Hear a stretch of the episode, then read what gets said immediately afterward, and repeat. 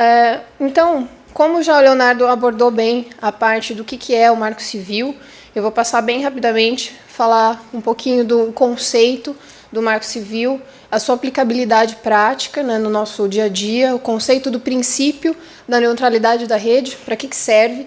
Muita gente pensa, né, quando se fala neutralidade da rede, o que, que é isso? O que, que é neutralidade da rede? É de comer? Né? É internet livre? É internet sem censura?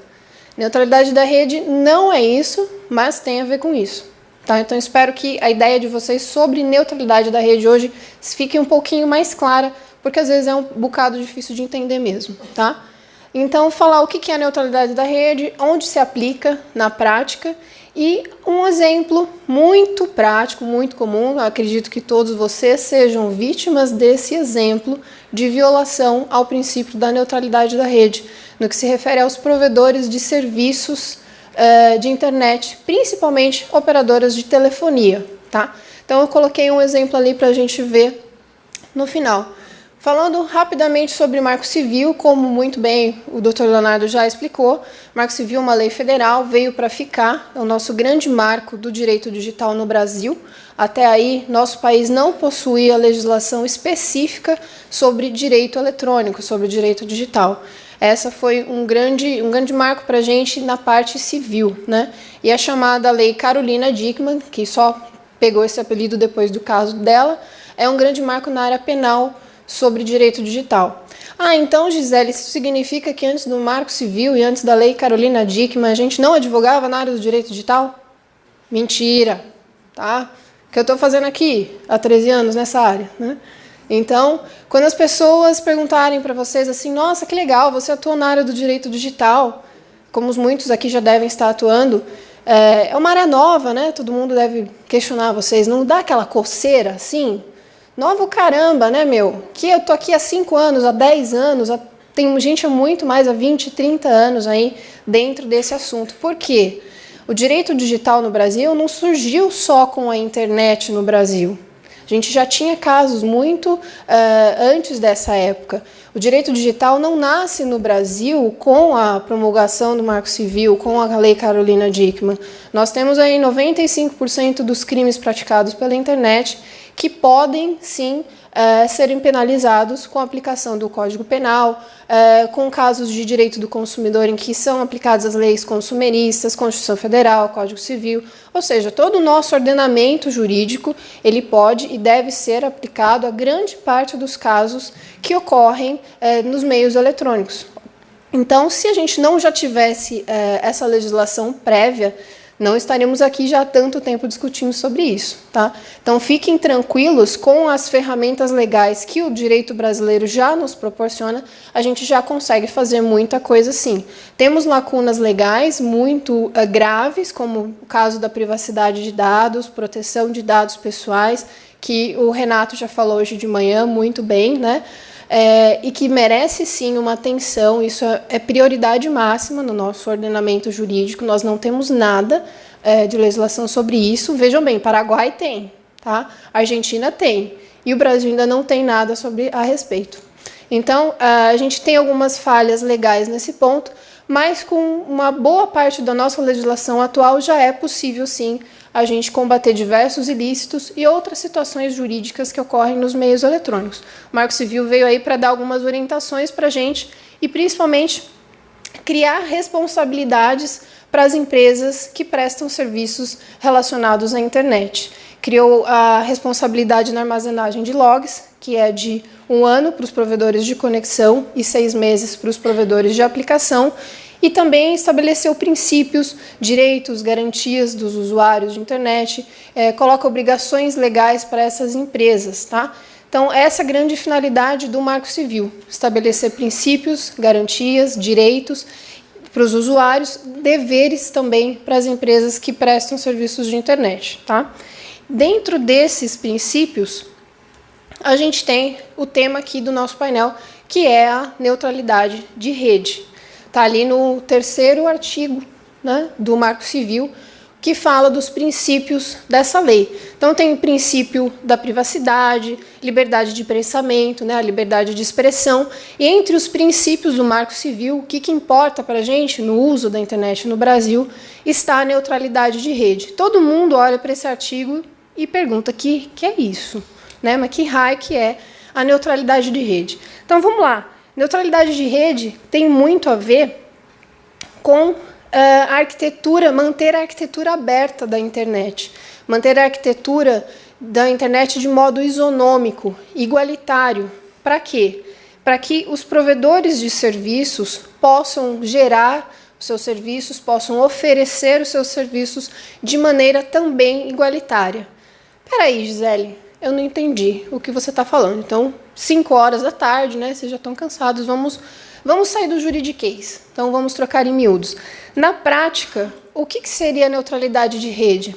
As empresas uh, que oferecem serviços de internet não podem discriminar pacotes de conteúdo. Não podem discriminar conteúdos que trafegam na internet por origem desse conteúdo, usuário, tipo, uh, dados, voz. Isso significa que uma operadora de telefonia Exemplo prático: não pode diferenciar pacotes de dados, que seria sua navegação online no seu celular, de pacotes de voz, as suas ligações. E também outros tipos de pacote de outro conteúdo, como por exemplo, WhatsApp. Quem já não viu aí vários anúncios de operadoras de telefonia ou de TV a cabo que oferece um acesso limitado à internet mas para determinado serviço oferece um acesso limitado.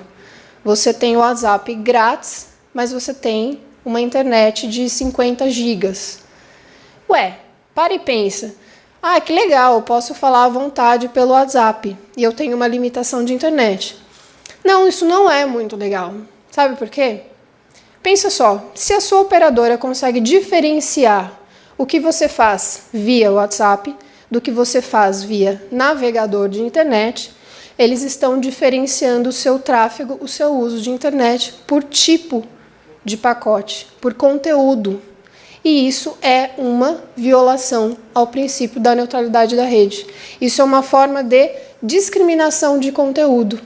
Eles deveriam oferecer esses serviços de modo igualitário, tá? É isso que não pode ocorrer na prática. A gente não pode diferenciar pacotes de dados, pacotes de voz, pacotes de telefonia. Tô vendo um monte de gente com uma cara assim, porque é exatamente o contrário que acontece na prática, tá?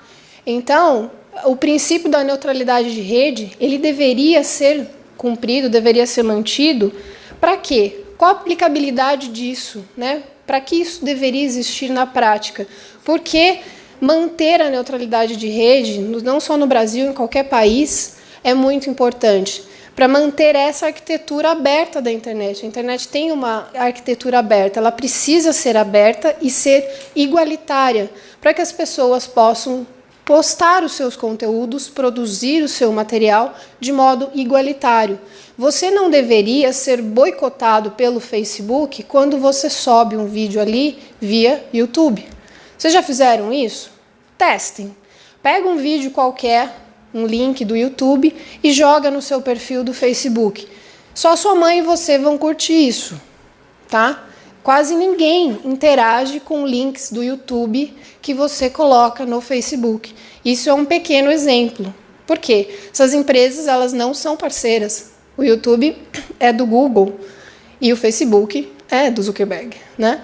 Então, é, são empresas diferentes, não fazem parte do mesmo grupo econômico e, obviamente, uma vai boicotar o serviço da outra. É o que o Facebook, na prática, faz com conteúdos que vêm de streaming via YouTube. E isso acontece com outros serviços, o Skype versus o WhatsApp, serviços de streaming de, de som, né, de áudio, como o Spotify. Um serviço acaba boicotando a transmissão do outro serviço concorrente. Isso está acontecendo e vai sempre acontecer enquanto a gente não criar meios para parar essas violações ao princípio da neutralidade da rede. Quando nos Estados Unidos falaram que iria acabar a neutralidade da rede, ninguém aqui falou nada. Né? Ninguém se preocupou, não, não houve nenhuma discussão. E isso pode impactar muito os usuários da internet no Brasil. Por quê? Os brasileiros consomem muito conteúdo que vem dos Estados Unidos. Netflix, Spotify, o próprio YouTube, as séries produzidas diretamente para YouTube, muito conteúdo chega até nós por conta de empresas de streaming americanas. E se acabar a neutralidade de rede nos Estados Unidos, isso vai impactar diretamente o Brasil, mais ainda. Hoje em dia, com a arquitetura aberta da internet, qualquer pessoa aqui, qualquer advogado, pode criar uma fanpage do seu escritório no Facebook e ter ali como um, um meio para divulgação do seu trabalho. Qualquer pessoa pode fazer isso. A internet hoje, com essa arquitetura aberta, ela permite que o usuário, que antes era somente um receptor de conteúdo, se torne também um emissor de conteúdo, um emissor de informação.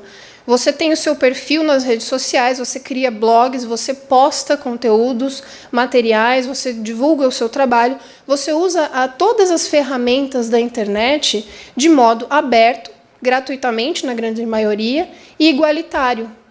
E se acabar o princípio da neutralidade da rede, ou se ele não for cumprido devidamente, vai haver essa prevalência de um serviço, de, de uma tecnologia da internet, em detrimento da outra. E isso acarreta diretamente né, uma, um impacto muito grande na expressão do indivíduo, na sua liberdade de expressão, nos seus direitos e garantias fundamentais. Olha só o que um princípio da neutralidade da rede, que a gente no início não sabia muito bem o que é, né, é acaba impactando na voz que cada cidadão tem para transmitir o seu conteúdo ou divulgar o seu próprio trabalho na rede. Então a internet tem essa arquitetura aberta e deve se manter assim para garantir a autonomia das pessoas e o livre discurso. Tá? Esse, é, essa é uma grande aplicabilidade prática. Um grande exemplo disso é a Wikipedia e qualquer conteúdo online que a gente possa usar e trafegar ali de modo aberto ou colaborativo. Se a internet não tivesse uma arquitetura aberta como é hoje, a Wikipedia não existiria e qualquer outra forma de conteúdo colaborativo. Tá? Então, passando aí a seguinte, já que o Leonardo falou sobre remoção de conteúdo, a gente viu neutralidade de rede agora, o que é, como é, são essas formas de você discriminar conteúdo na internet? Existem várias. Essas três que eu coloquei aqui são as principais. A primeira é a remoção, é, é a discriminação de conteúdo por bloqueio ou remoção. O que acontece muito em países como a China, por exemplo. Né? É, aconteceu no Brasil também, em relação ao caso do WhatsApp, né, que ficou, o serviço ficou suspenso por algumas horas, teve uma outra situação que foi, que foi quase um dia, por conta de uma decisão judicial. E há inúmeras outras situações em que conteúdos são bloqueados na internet é, por decisões judiciais, ou nem isso. Não precisa muito para um conteúdo acabar sumindo da internet basta interesses privados, né? É, se vocês fizerem buscas no Facebook no Brasil por um determinado termo de busca, vocês vão encontrar um determinado resultado. Se você pedir para o seu amigo que mora no Egito, no mesmo dia, na mesma hora, fazer a busca pelo mesmo termo de busca, ele vai encontrar resultado totalmente diferente. E isso usando o mesmo buscador, as mesmas ferramentas. Ah, é por conta das configurações de privacidade do meu navegador? Não, não somente isso. É por conta que, dependendo do local em que a pessoa está, aparecem ou deixam de aparecer determinadas indicações para elas, porque é de interesse público e privado que aquele conteúdo não esteja online. Então, não acreditem em tudo que vem na internet e não usem somente a internet como uma única forma de pesquisa, de informação. É, tem muita coisa que circula na internet, hoje em dia uh, fake news estão pipocando a todo canto, em que você chega num ponto de não conseguir encontrar até um conteúdo fidedigno, uma fonte fidedigna de onde saiu aquela notícia. E aí é, por conta de, de, interesses aí escusos, acabam é, aparecendo determinados materiais que não têm relação direta com aquilo que você está buscando. Então, você não chega diretamente na fonte que você quer e outros conteúdos que poderiam estar ali online acabam sumindo. Tá? Então, a gente sofre muito com isso, infelizmente, com a questão do bloqueio de conteúdo na internet. É, isso também é uma violação ao princípio da neutralidade da rede. Um outro caso, um outro exemplo de violação a esse princípio é a discriminação por velocidade. A internet no Brasil é super rápida, né? Isso a gente sabe que é uma ironia constante, não sei exatamente o dia em que ela será rápida em qualquer lugar, né? É, então a discriminação por velocidade acontece muito e independe do local em que você está. É, tem serviços que acabam boicotando mesmo uma plataforma diferente que não seja da mesma empresa. A gente sente essa diferença na navegação quando você está usando um serviço de um concorrente dentro de uma plataforma uh, avessa a isso. Né? Então, se você tentar ver um vídeo uh, do YouTube dentro do Facebook, você pode ter certeza que ele não vai carregar muito bem, ele vai travar. Isso não é porque só o seu 3G está ruim, é porque o Facebook está boicotando o conteúdo do seu concorrente ali. Então, acontece muito disso dentro da, da dinâmica da web, de empresas é, concorrentes acabarem diminuindo a velocidade de tráfego da plataforma da sua concorrente. Tá?